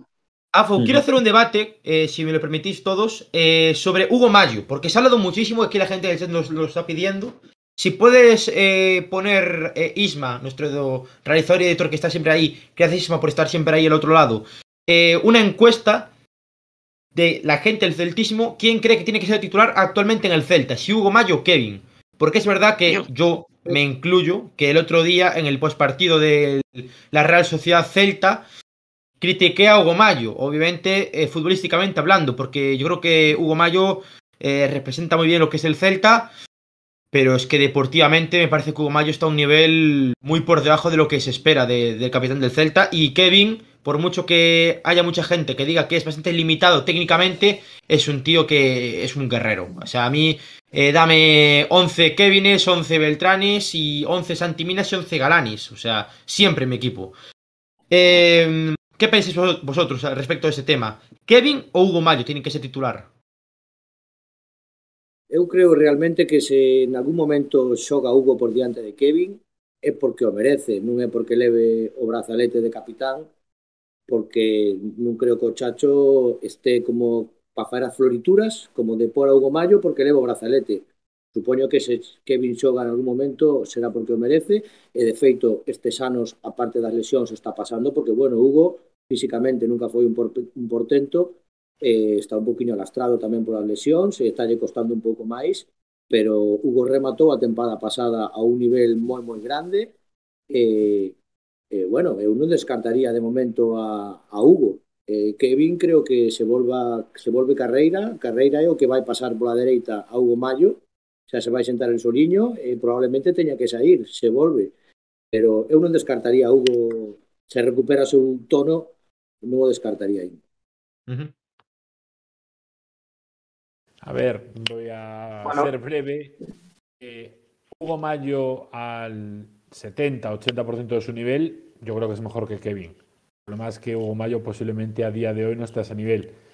Kevin te ofrece una seguridad defensiva que posiblemente Hugo Mayo no. Hugo Mayo te ofrece un despliegue ofensivo que Kevin Vázquez a día de hoy, o creo que por sus características, no va a ser capaz de ofrecer. Posiblemente por todas las lesiones que ha tenido a lo largo de su carrera, que son muchísimas y muy graves, y que han impedido que Kevin llegase al primer equipo antes de tener esos 25 años con los que llegó. Eh, pero el problema de Hugo Mayo es que todo ese despliegue ofensivo que, es capaz de generar lo pierde en algo que hace mucho, pero que no hace bien, que es centrar. Pone muchos centros y, y no son los mejores del mundo, y por encima el Celta no tiene un rematador que los pueda aprovechar. Entonces, eh, si Hugo Mayo está a este nivel, lo normal es que Kevin pudiese tener más minutos, pero la importancia que tiene Hugo Mayo por toda su historia en el Celta, pues hace que sea más sencillo para el entrenador situar a Hugo Mayo como titular que a Kevin, aunque haya partidos en los que Kevin posiblemente haya merecido estar por delante de, de Hugo. Tan, tan cobarde o Chacho. O Chacho é un entrenador argentino. Eh, cando un entrenador argentino chega a un clube, eh, un entrenador argentino sempre respeta as jerarquías do vestuario. Non o fai o Chacho, o fan todos. Son, hai unha jerarquía moi clara jerárquicamente Hugo Mayo aunque merezca fulanito de no sé quen. Estás dicindo unha cousa que xogadores antes sí. menos. Non, pero, pero, pero, pero ti pensa cantos xogadores conseguiron revertir a súa situación no Celta eh, es, desde que chegou o Chacho. Posiblemente hai dous. Eidú, que lle costou moitísimo, e Beltrán, E Beltrán. eh, tamén han parado por unha razón, porque Renato Tapia leva unha tempada que para esquecer por os viaxes a Perú, por as lesións, polo cansancio. Entón, pero o resto xogan estén ben ou non estén ben. Incluso eh, Franco Cervi, as mínimas de cambio, que para él era un xogador máis importante que Nolito, empezou a entrar e tivo minutos cando non o estaba merecendo. Entón é moi difícil pensar que Hugo Mayo vaya a ser desbancado por Kevin, porque Hugo Mayo a día de hoxe para Coudet é un xogador máis importante eh, que, que o que pode ser Kevin. Eh, por esa mesma razón, posiblemente, os canteiráns xogan menos do que merecen porque é máis sinxelo eh, que os canteranos xoguen menos porque Buah. van a protestar menos que só vai un titular. Buah. Estás me jodendo a vida, eh? Bueno, pero eh, non teño que decirte todas cosas que te gusten, eh, eh no, sí que no, podo, a ver, pero yo eh... encantado, yo feliz de, feliz de la vida. Home, o Chacho dixo, o Chacho dixo fai uns días que os xogadores algúns non estaban ao 100% para xogar, e xogaron. xogaron. Eu Araujo non estaba 100% porque Araujo todos sabemos o que pasou con él e foi titular. Cando viña o Caire facer un partidazo e Carlos Domínguez para poñer a outra contrapartida, viña de facer un partidazo no Benito Villamarín ante o Betis e que xogou? Xogou Araujo de central esquerdo. E hai que recordar que Araujo é central dereito.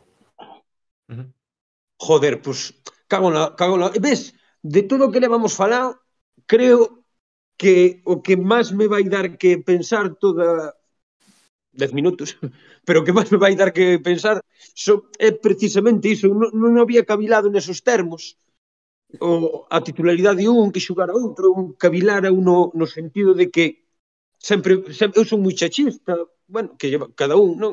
E creo que nos todos trouxe chachista, seguro. Ilusión.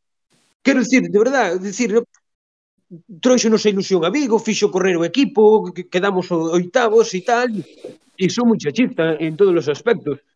Pero, claro, o que me acabas de dicir e analizando, efectivamente, analizando, que non hai fai falta ser moi listo, eu non o son porque non analizara, pois tens razón, é verdade que respeta demasiadas jerarquías. Eu sempre dixen, joder, eu non entendo máis de fútbol que o Chacho, entonces se si pon a Hugo Mayo será por algo, eu non entendo máis de fútbol que o Chacho, se si pon a Denis será por algo.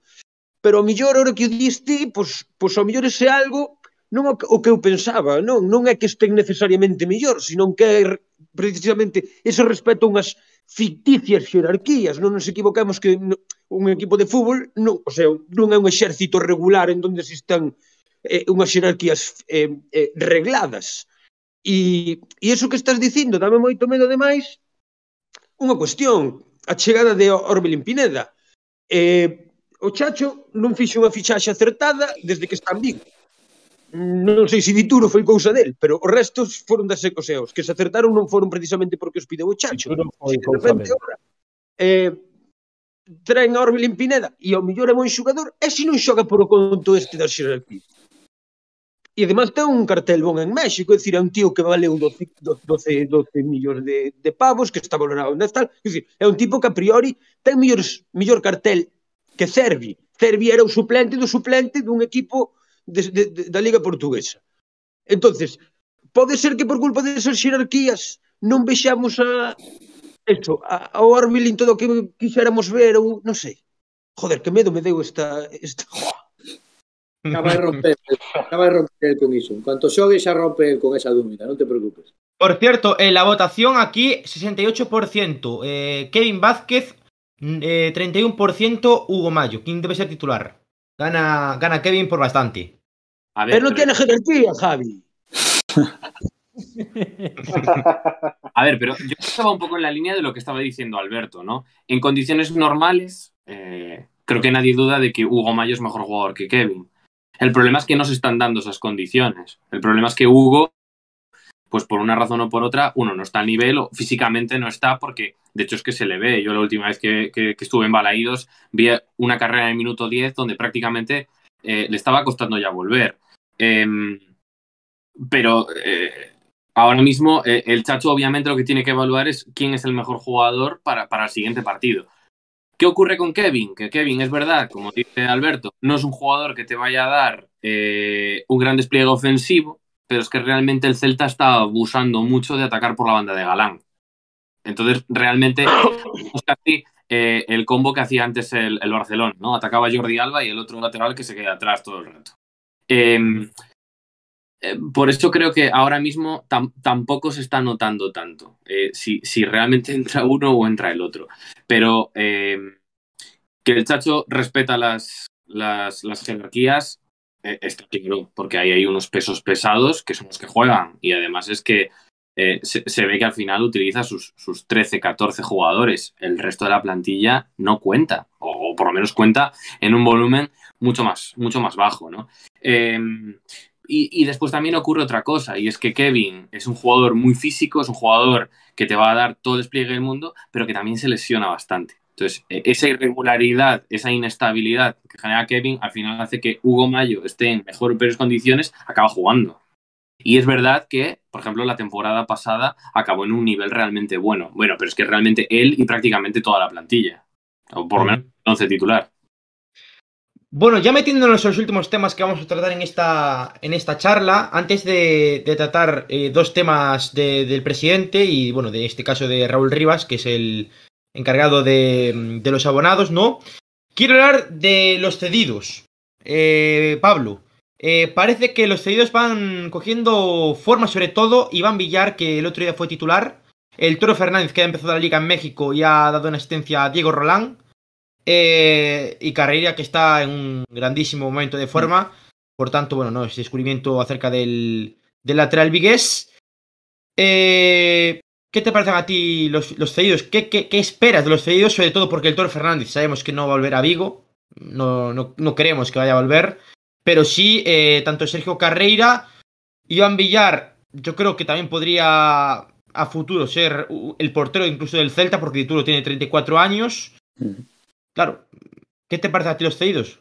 Bueno, eh, no pasar por alto tampoco la media horita que jugó Miguel Baez allá con la Ponferradina contra el Zaragoza, que no es, no es cosa menor. Yo pensaba que igual a Baeza, después de estar dando tiempo parado, la Ponfe igual se le podía quedar un poco grande, pero bueno, parece que, que, está teniendo, que está teniendo confianza, por lo menos en este primer partido. El resto, bueno, yo de Carreira la verdad me acuerdo un montón durante todo el año porque sí que es cierto que este paso por segunda le está viniendo de maravilla, pero yo creo que en muchas partes de la temporada nos hubiera venido muy bien, por, sobre todo por características, porque Hugo Mayo al final, bueno, el rendimiento que tiene entre lesiones y tal no acaba de dar la mejor versión y en este Celta que los laterales tienen que ser aviones, que tienen que ser muy llegadores por ese, bueno, por esa manera de cubrir quizás Renato Tapia las espaldas también, que le permite un poco más eh, llegar tanto a Javi Galán como, como en este caso al lateral derecho. Yo sí que creo que, que, va a volver para ser, si no el titular, el segundo por delante, por delante de Kevin y ahí peleando con Hugo Mayo. Respecto al Toro, bueno, eh, pocas noticias tengo del Toro. Parece que metió un par de goles. Eh, entendí también que cuando llegó allí lo anunciaron destacando su, su, buena conducción. Yo creo que un poco mal, mal acertado respecto a, los, a, las polémicas que tiene este futbolista. Y a Iván Villar, pues a ver, es un, un poco una incógnita. Ahora, después de, de la llegada esta del, del, nuevo entrenador, se había quedado en el banquillo, ahora parece que vuelve a la titularidad. Yo creo que mientras esté Dituro en el Celta, Rubén Blanco es un portero suplente de, bueno, de, mucha, de mucha solvencia no sé si ese, ese tema de volver a tener ahí a, como tuvimos a Iván Villar por detrás de Sergio y por detrás de, de Rubén Blanco, eh, podría ser beneficioso para el futbolista, pero bueno, yo sobre todo eso, destacar a Sergio Carreira, que espero que esté, que esté con nosotros pronto, y los otros dos, bueno, los otros tres en este caso, pues que, que, aprovechen al máximo los minutos, que es lo que les hace falta, y uno de los motivos seguramente por los que salieron del Celta no hemos nombrado a otro cedido. Que está cedido, pero no volverá al Celta, ya, ya se sabe. No, no hemos hablado de que ha marcado gol en remor. Con el Fatih Karagumruk, ojo, eh. Ese que es noticia, que marcó en remor un gol. Eh, creo que, si no me equivoco, si no fallan la, la memoria, en Liga, no marcaba desde el partido aquel con la- contra Las Palmas. Marcó Las Palmas. el partido de Copa contra el Llanera, sí, pero desde el partido aquel contra Las Palmas no marcaba Emre Mor. Eh, bueno, eh, Bishu, eh, esta semana eh, estuvo Raúl Rivas el otro día en el contraataque, eh, hablando, bueno, en contraataque y en, estuvo en Radio Gallega, zona mixta, creo. Eh, hablando de, bueno, de todo lo que están siendo los cambios en, en cuanto al área social, ¿no? Porque se quieren... bueno, sí, matizo. Tiene razón Miguel. Emre no está cedido. Rescindieron contrato y se fue, efectivamente. Respecto al plano de los socios. A mí me está gustando Raúl Rivas. Me está transmitiendo confianza. Creo que el Celta por fin ha, abierto los ojos en el plano del abonado. Han visto que ha habido una brecha enorme en los últimos años. Y, bueno, eh, ¿qué te parece a ti las medidas que, están imponiendo el Celta? Bueno, pois semella que, que están escoitando alguén. Xa, xa antes non escoitaban Os afeccionados, pois agora semella que polo menos o que eh, trouxeron para traballar, polo menos está poidendo traballar. Eu xa estive contigo nalgúnha reunión, na última estivemos con el, eh, bueno, eh, non se negou en absoluto as peticións e as demandas as peticións, bueno, poden chegar a ser unhas ou non, pero había demandas que eran moi eh, bueno, que era moi fácil de, de solucionar e parece ser que, que, bueno, que está tentando de far as cousas, estánlle deixando, que é o máis importante, e, e agora, entre os que xa estamos, eh, pois temos que axudar a que o traballo que están facendo por fora e nós, pois, encher ese estadio. E que mm. ano estamos moitos máis e, e bueno, o Gallaco Clube siga tomando moitísimas medidas que faltan, moitísimas, pero bueno, parece ser que algo están facendo porque levan seica que un mes traballando nese senso. Así que, bueno, vamos a darle un voto de confianza e, e hai que encher ese estadio. De unha De maneira hecho, sí, de hecho el Celta hizo una encuesta, ¿no? Donde participaron 2.000 abonados y, y parece que, que ha dado frutos. El 55%, calculo, no, estoy de memoria, ¿eh? Eh, decían que no les parecía algo problemático el precio de los abonados, o sea, de los abonos en este caso. Por tanto, a mí eso sí que me sorprende porque yo vi bastante gente descontenta con el tema de los, de los abonos. No sé si por el precio, sino por las formas. Yo creo que más es por las formas que por el precio en este caso. Pero, claro, a mí me hubiese gustado que también hubiese- hubiesen hecho la encuesta a los abonos que se dieron de baja para conocer el porqué de, de que se dieron baja. Porque yo creo que también fue tema horarios, tema distancia con, con el propio socio. Es que hay muchos factores que hay que evaluar. Y creo que el Celta se tiene que centrar en recuperar esa, esa masa social que es tan importante para el club.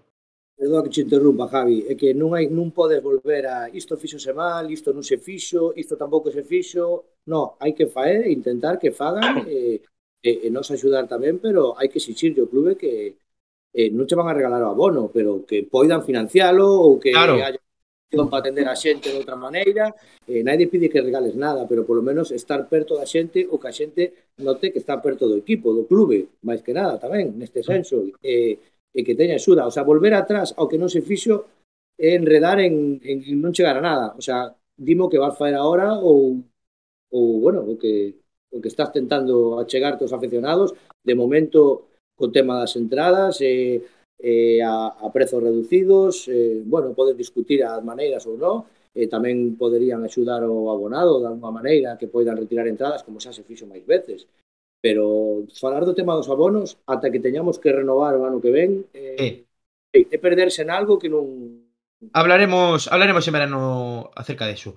Eh, entradas a 10 euros eh, para el partido contra los Osasuna actualmente irán en alza, como explicó Raúl Rivas, como si fuese esto pues una compañía de vuelos o bueno, no o un hotel. Eh, el año que viene, según comentó, sabiendo cómo va la, la situación epidemiológica, podría haber conciertos en Balaidos, conciertos pero de 100, 200 personas y eh, diferentes diferentes actividades que estaban planteando. Veremos la campaña de abonados porque tengo muchas ganas de que llegue para ver qué, cambios planteó Raúl. Veremos qué, qué sucede. Eh, para los eh, invitados en el día de hoy, para terminar, expectativas de final de temporada y, y bueno, eh, ¿qué pensáis que va a pasar en este mercado? Aunque parece ser que no va a pasar mucho, pero bueno. Empezamos por, por ti, Mario. Pois penso que a chave de todo ou de da maioría das cousas vai na ter un nome que se chama Okai Yokuslu. Se sai, pódese contar con un reforzo igual para o mediocampo que nos poida dar vida. Bueno, mediocampo non, a idea é que queren un dianteiro, pero bueno, eh, polo menos un dianteiro que poida vir aí cedido, porque creo que se vai ser cedido, se Spano se intenta fichar ou se ficha a Joselu, non creo que vai a ser unha fichase inmediata ou algo. E, eh, e eh, penso que, mm, digamos que pasa por aí, por dar un pouquiño de aire fresco, por pillar unha boa dinámica, por esas cousas, pois penso que por, por aí pasa un pouco todo. Eh, despois é que, é que claro, eh, chegamos casi cos mesmos puntos que, que o ano pasado a estas alturas. Igual non andamos lonxe, non, creo. Non estou seguro, pero pero penso que tampouco vexo un mal camiño nin, nin, eh, nin estou dramatizando como fai moita xente nin estou poñendo para arriba quero decir, vamos nunha dinámica na que temos que ir po equipo que temos que ter e que quizáis pode mellorar pois, pois coa saída do CAI, nada máis uh -huh. Alberto Yo es que a la temporada tengo pocas esperanzas. Creo que el Celta no va a poder pelear por Europa. Era el objetivo que se había marcado la plantilla, pelear, no clasificarse, que no es lo mismo. La Copa del Rey, pues por todo lo que sucedió, yo no sé si podemos decir que se tiró, pero bueno, el Celta ha quedado eliminado de nuevo contra un Primera Red. Eh, ese Primera Red ahora va a jugar contra un equipo de eh, poco nivel, como creo que es el Cádiz, el, el, el, rival. O sea que si hubiese salido un poquito mejor el tema de la Copa, pues a lo mejor estabas en cuartos de final y cuando Valencia. llegas a cuartos de final, Valencia, Valencia. Bueno, pues Valencia, perdón.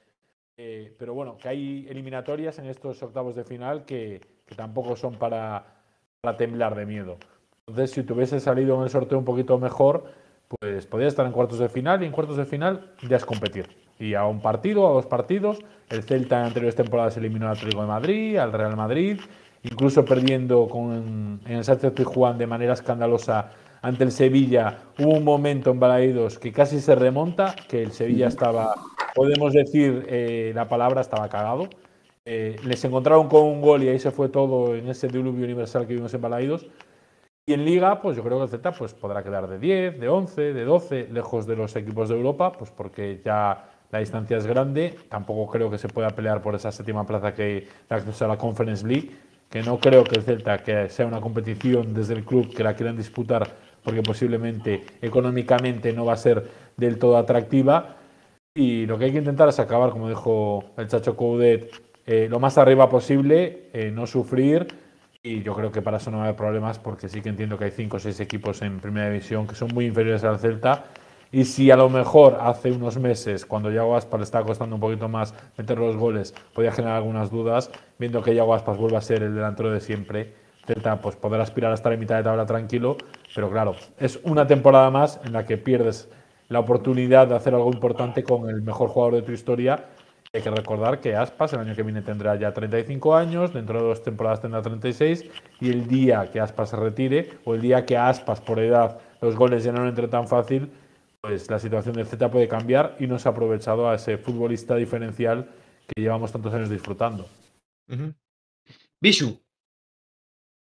Bueno, pois eh, relativo ao tema da Copa moi disgustado, moi disgustado porque aparte creo que exclusivamente culpa do Chacho, un adestrador ten que saber competir, leva dous anos levando o mesmo tortazo, eh, ou cambias o de buso, ou non sei, a mí non me busques excusas nin de COVID, nin de porque os equipos outros tamén tiñan baixas e pareceme lamentable.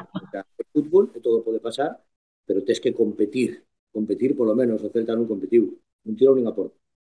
Uh -huh. eh, E, bueno, respecto á tempada, pois mira, eh, sen ter un título, o ano vamos a facer 100 anos de historia e somos o, o décimo primeiros, creo que na clasificación histórica. Eh, en 100 anos metémonos sete en competicións europeas, tres finais, eh, unhas cuantas semifinais, hai que estar bo ano en primeira división, hai que tratar que se faga un bo, un bo plantel e disfrutar o máximo posible, pero exixencias as. Eh, pues Yo creo que, ya tenemos todo servido. Eh, los tres eh, colaboradores habituales del podcast Celeste. Pablo, Bueno, yo eh, comentando un poco también lo que comentaba Alberto antes, a mí esta me parece que va a ser una temporada, digamos, de transición. Ya vemos que se está empezando a trabajar mucho de cara al verano que viene, pero a mí estas temporadas, eso, de, de estar ahí en tierra de nadie en los quizás seguramente últimos años de, de Yaguaspas me parece eh, un, un total despropósito, vaya. Eh, la Copa, todos ilusionados con la Copa, cantando embalaídos a por la Copa. Eh, Denis Suárez, incluso creo, en alguna declaración diciendo que sí, que que, que- que pelear.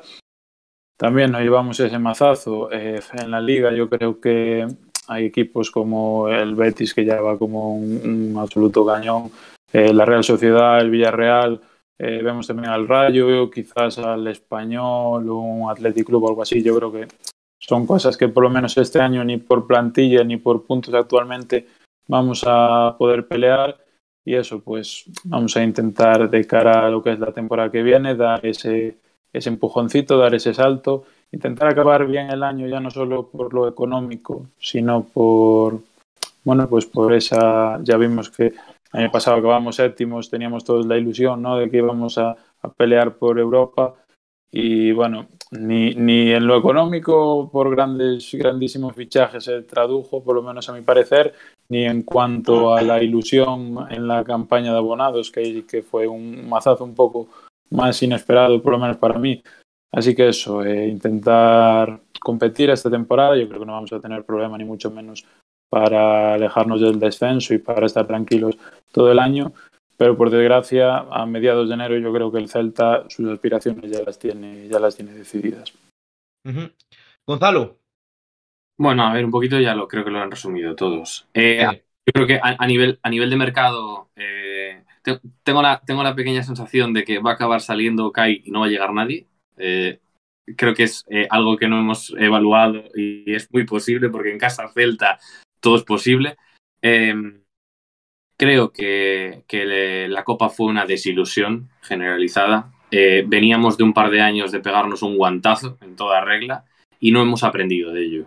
Eh, eliminamos al anterior rival, que era un rival muy, muy flojo, y creímos que ya estaba. Yo creo que básicamente el Athletic Balear salió a competir, como, como bien decía Bisu, y nosotros no. Eh, creo que salieron excesivamente relajados, no, entraron en la dinámica de lo que es un partido de copa en un campo complicado, que se te podía echar todo encima, y, y no supieron. Y no supieron, y además es que no hay que olvidar que los últimos 30 minutos de ese partido se jugaron con jugadores titulares. No, no, no estaba allí un, un Lautaro, no, estaba Yago Aspas. Entonces, eh, creo que eh, nadie, nadie llegó a conectar realmente en, ese partido. ¿no? Y después lo de Coudet creo que no, no, sentó tampoco bien a la afición porque eh, acabas de perder contra un primera ref que, que realmente poniendo la excusa de- del tema del COVID, que es algo que afecta a todo el mundo, incluso a ellos, con lo cual creo que tampoco era la manera de, de despedir, de despedir la copa, ¿no? Eh, entonces, bueno, pues al final yo creo que también eh, este partido de la Real Sociedad ha sido muy negativo en, el ambiente celeste, eh, aunque está claro que la Real está un peldaño por encima. Es, yo creo, además, el proyecto al que agarrarse, al que hay que observar detenidamente cómo se trabaja la cantera, cómo se trabaja la evolución económica y cómo se trabaja el proyecto deportivo en general. Eh, y yo creo que el Celta lo que tiene que hacer este, este año es seguir compitiendo, porque es lo, que, es lo que se le tiene que exigir a un entrenador argentino. Como decía bien Alberto antes, a un chacho hay que exigirle competir todos los partidos eh, hasta que las matemáticas no den. Eh, yo creo que se acabará, pues eso, mitad de tabla aproximadamente, porque creo que tampoco el Celta eh, dé para más. Est- Esta plantilla no creo que, que dé para mucho más ahora mismo, ahora mismo. Eh, y lo que tenemos que hacer es salvarnos y, y empezar a, a planificar la próxima temporada como creo que ya se está haciendo, básicamente. Ujú. Ajo, para terminar.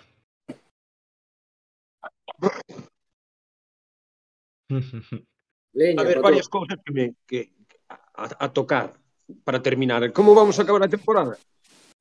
bueno, espero que sanos, que é o principal, e despois non descender, non? E a partir de aí, pois, eh, non sei moi ben, parece que hai un cambio de, de, de, de parámetros a nivel estructural no clube. Non me refiro só ao tema dos abonados e, e o que comentou perfectamente o compañeiro, que parece que van escoitalos e tal, non, senón que parece tamén que agora por fin os xogadores e adestran co primeiro equipo e poden xogar co, co fil... que quero dicir, parece que hai un cambio estructural ou que se vai volver un pouco ás orixes daquel certo triunfaloso a nivel estructural a nivel interno. A nivel externo, a ver se recuperamos a afición, creo que a remodelación do campo nos vai axudar moito moitos aspectos, ter unha boa, un bon campo con unha boa grada de animación sempre chama máis para ir, eso é unha obviedade, E, e despois eu creo que sí debemos exixir. Ou seja, eu creo que o aficionado do Celta sí debe exixir. Que despois non se cumple. Bueno, as excusas de mal pagador van a ter exixamos ou non.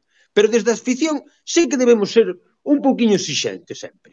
Porque tanto conformismo a min, joder, empeza a cansar. O, o, esta apatía, este tedio absoluto no, no que estamos instalados esta temporada, e, e no que levamos instaladas quizás varias temporadas, non competimos en Copa, en Liga ni Funifá, en... Eh, que, o sea, que sí, que, que todos temos aí moi presente ese fantasma da segunda división, que tantos anos nos tivo en segunda división, pero é un fantasma que temos que espantar. É un duelo que xa pasamos, fai dez anos ou nove anos diso xa pasamos ese duelo. Agora temos que tirar por outros por outros camiños e por outros derroteiros. Non podemos ter medo do pasado, porque senón vai nos dar medo o futuro. E creo que pero, lle debemos pedir. Pero, pero o clube non pode ter como objetivo e que estea na mente dos xogadores que o objetivo é gañar a Copa do Rei ou meterse entre os sete primeiros, porque non estaría sendo real. Estou e, de acordo. O clube non debe o clube non debe, pero nós si debemos. Why not? Quero dicir, o Celta é paixón. Por, por que somos do Celta? Por, por interés económico. Non sei ao mellor Alberto que traballa no desmarque Celta, pero os demais non necesariamente. Oh. Entón, antes, antes iba para aí os de rapaz. Non, non. Non, non, refírome. Que, que os demás, non, entonces como aficionados, que, que, que isto, que isto é, pa, é, é, é paixón, e, pois sí, a mí si, si me apetece pedirlle cousas ao, ao, a directiva, si me apetece, aos xogadores, Lo que lle podes pedir é, é que compitan todos os partidos eh, e se logo se gaña ou se non, eh, mentras besas que, que intentaron facer no. final, está ben.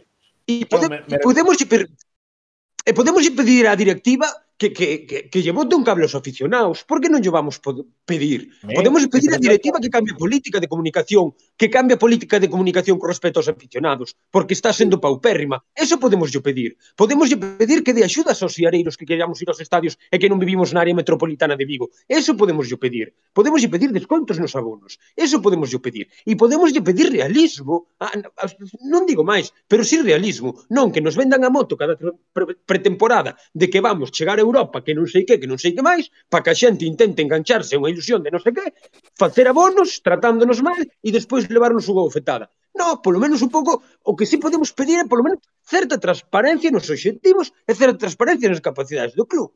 Eso sí podemos, e non que nos estén vendendo toda a puta vida, porque levamos anos vendéndonos a teima económica que estamos moi saneados, que estamos saneados, pois hoxe ti explicaches perfectamente o que implica estar saneado. Pois o que explicaches ti non se explica desde o club decir, oye, estar saneado non implica que poidamos fichar porque hai uns límites salariales, tumba que dalle, que tal, que sei Eso que tanto de explicar como fixeches ti, olle, que a Liga depende de parámetros e tal, o clube non o fai. Pois eu, como xeareiro, gostaríame que fixera o clube. E así clube ter unha visión objetiva e realista do que poder agardar cando chega a temporada. Pero non o que estamos facendo hasta agora, instalados nun tedio eterno. Nun tedio eterno con excusas baratas. Esa é a miña postura radical, por suposto. No dende fora non nos, pemo, non nos podemos ver obligados a que o equipo teña que chegar a semifinais de Copa do Rei, nin xogar a final, porque é algo irreal, é algo irreal. O fallo fai un, uns anos escoitaches ao presidente dicir que prefería 10 anos en primeira que un título. O sea, que máis posicionamento queres por parte do club? Sí. Eu só che digo, eu, eu, eu, eu non podo exixirlle eh, ao, ao Celta eh, meterse na UEFA porque por idade, pola idade que teño, tiven a sorte de mirar todos eses anos menos o dos 70, pero que é algo irreal, non é algo común na historia do Celta. Entón, oye, hai que exixir si sí, o máximo, canto máis arriba mellor, pero somos o que somos, o sea, eu se quedamos eh, décimo primeiros ou de dez de todas as tempadas e nos metemos a UEFA, é unha maravilla. O sea, que lle pide o clube? Non somos o Athletic Club. Uh -huh un pouco máis, sempre un pouco máis. Non podemos instalarnos no tedio, pero é que, que ese eu creo que é un dos grandes problemas que temos agora mesmo no celtismo, que estamos instalados no tedio, que hai, moita, hai moitas xeracións que non viron o Celta en Europa. Hai moitas xeracións que recordan, sendo moi neniños, o paso de este paso fugaz un ano por Europa, do, con, con Berizo Hai moita xente que podría estar enganchado ahora mismo ao Celta en Galicia, porque somos o único equipo galego que sale na tele de vez en cando, que non está caendo nas maus porque precisamente nun momento propicio para levarnos por diante unha máis social importante dentro da, da, da, da das novas xeracións, etc., etc., están sendo Madrid e Barcelona porque nós nin siquiera somos capaces de competir en Copa. Claro, hai que tirar un pouco, non sei, non sei, eu tanto conformismo, o sea, eu entendo o conformismo dos vellos, pero necesitamos a, a, a forza e ambición dos novos, non sei. Unha mezcla, tal vez, non o sei. Bueno, pues hasta aquí eh, la tertulia Celeste 2. Ha sido un auténtico placer. Bishu, un placer. Eh, a todos eh, os que participaron, a ti especial Javi por convidarme eh, e eh, nada, grazas a todos eh, a la Celta e o galla podamos terminar ben o ano Mario, un placer A tempada, perdón O placer é meu. O placer é meu. Moitas grazas a todos por, por esta conversa tan boa. Alberto, de verdad, un placer, que sabemos que con tu trabajo andas a mil y para nosotros es un placer tenerte aquí en este podcast. No, gracias por la invitación y nada, pues nos vemos en otra ocasión y un abrazo a todos. Pablo, un placer. Un placer. Eh, bueno, lo, por supuesto, dar las gracias tanto a Bishu como aquí a Alberto y a Mario por acercarse al podcast y a vosotros compañeros también por, por, la, por la acogida y por esta charla tan interesante. Esperemos repetir pronto. Ajo, un placer. Un placer, dixeron as vacas. Salud. y por supuesto dar la bienvenida al podcast a nuestro querido Gonzalo, Gonzo. Espero que te hayas pasado lo mejor posible. Pues muy bien y ya te digo que por muchas más. pues nada, eh, espero que lo hayáis pasado bien también en el chat. Un abrazo y a la Celta. Chao.